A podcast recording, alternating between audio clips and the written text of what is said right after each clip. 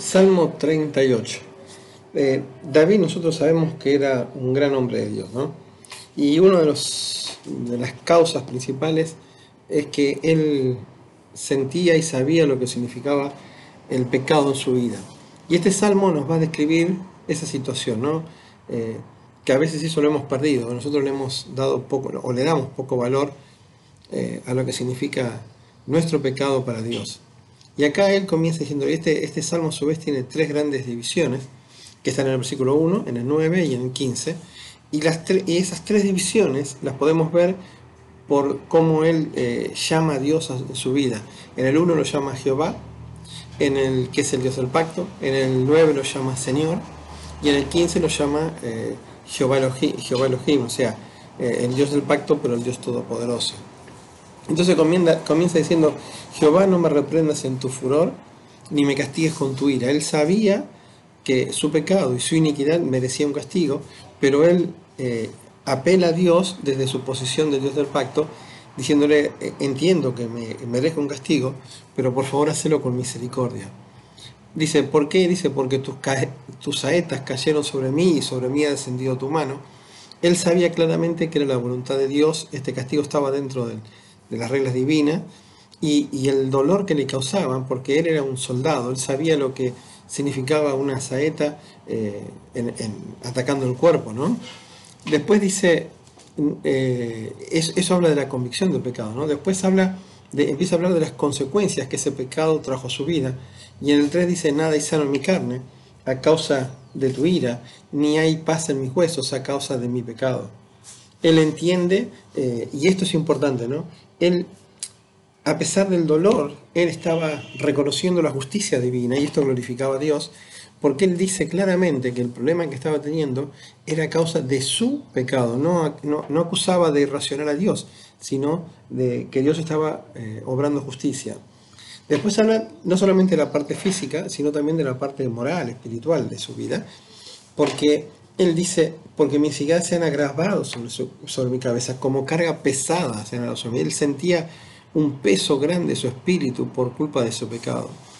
Eh, otra cosa que se manifiesta claramente era la corrupción que producía el pecado, porque en el 5 dice, hieden y supuran mis llagas a causa de mi locura. Y saben, esto, esto también es digno de destacar, porque las llagas son heridas pequeñas, muchas y pequeñas, pero que producen este, este dolor, ¿no? este, este supurar. Y a veces el pecado es así, no hay un gran pecado, hay pequeños pecados que sumados producen esta corrupción en la vida de la persona. Después habla de la debilidad que le causó eso, el pecado en su vida, porque dice el 6, 6 7 y 8, lo voy a leer juntos, dice, estoy encorvado, estoy humillado en gran manera, ando enlutado todo el día, él estaba totalmente, había perdido el gozo en su vida, dice, porque mis lomos están llenos de ardor y nada en mi carne, estoy debilitado y morido en gran manera, gimo a causa de la conmoción de mi corazón. ¿Saben? El cristiano necesita la fuerza de Dios para vivir, la fortaleza del Señor en su vida, y él al estar en pecado, obviamente había roto esa relación con Dios, él lo conocía y lo sabía, y eso le había producido debilidad. Ahora, pero observen su fe, ¿no? Dice, Señor, delante de mí están todos, perdón, delante de ti están todos mis deseos, y mi suspiro, mi suspiro no te es oculto. Versículo 9. E, esto es importante en la vida de un cristiano, ¿no? A veces nosotros cometemos pecado e intentamos eh, tontamente ocultárselo a Dios.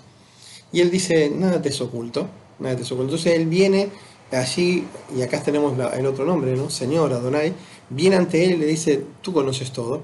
Y saben, la frase, mis deseos, mi suspiro, significa que aunque Él no sepa expresar con palabras lo que le estaba pasando, Dios lo conocía. Y en el 10 dice las consecuencias, ¿no? Dice, mi corazón está congojado, me ha dejado mi vigor. Y escuchen esto, y aún la luz de mis ojos me falta ya. Él perdió claramente la visión, estaba como rodeado en tinieblas. Y ahora, en esa situación agobiante por culpa de su pecado, que él lo reconoce, ¿no? Mi pecado, mi locura, mi iniquidad, lo dijo varias veces.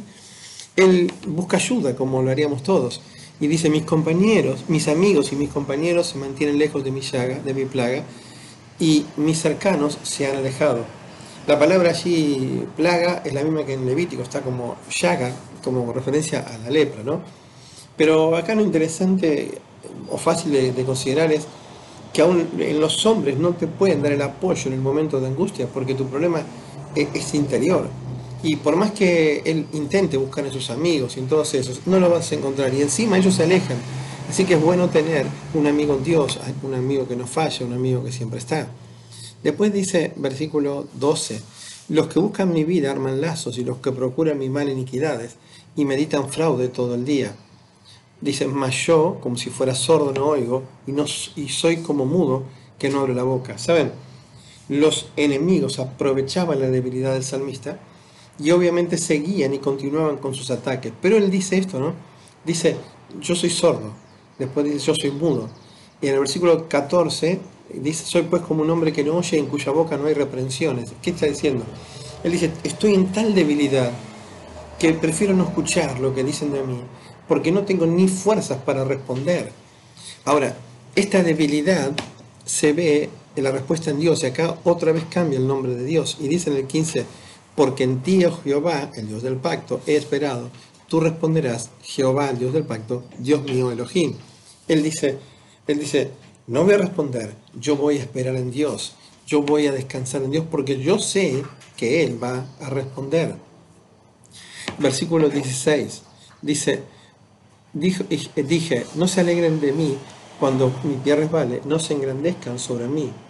Dice, le dice a, los enemigos, no crean que van a salir victoriosos de esto. ¿sí? Versículo 17 y 18, porque yo estoy a punto de caer y mi dolor está delante de mí continuamente. Por tanto, y acá viene la, solución, confesaré mi maldad, él va a reconocer su pecado frente a Dios, y después dice, me contristaré por mi pecado, me arrepentiré, me dolerá, me producirá realmente eh, arrepentimiento real. Dice, versículo 19, porque mis enemigos están vivos y fuertes y se han aumentado los que me aborrecen sin causa. Él dice, mi debilidad por causa de mi pecado, contrasta con la fortaleza de mis enemigos. Y uno dice, ¿y dónde está la razón de esto? Bueno, está en el versículo 20. Los que pagan mal por bien me son contrarios. Y escuchen la razón, por seguir yo lo bueno. Él sabía que había el pecado en su vida, pero él confesó a Dios, él se arrepintió, él mantuvo su fe y eso hizo que sus enemigos lo siguieran atacando porque él se había puesto del lado de Dios.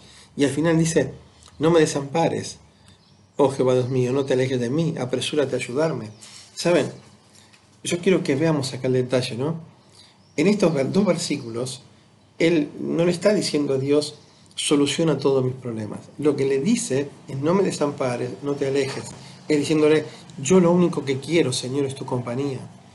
Y lo ruega, en el versículo 22, apresura a salvarme, ayudarme. ¿Por qué? Porque reconoce que la salvación siempre viene de Dios.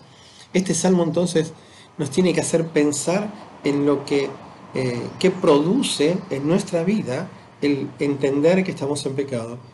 Eh, no darle al pecado liviandad a nuestra vida, sino como Él, este sufrimiento que, que era sincero, y entonces cuando entendamos eso, vamos a ir desesperados en busca de la compañía de Dios.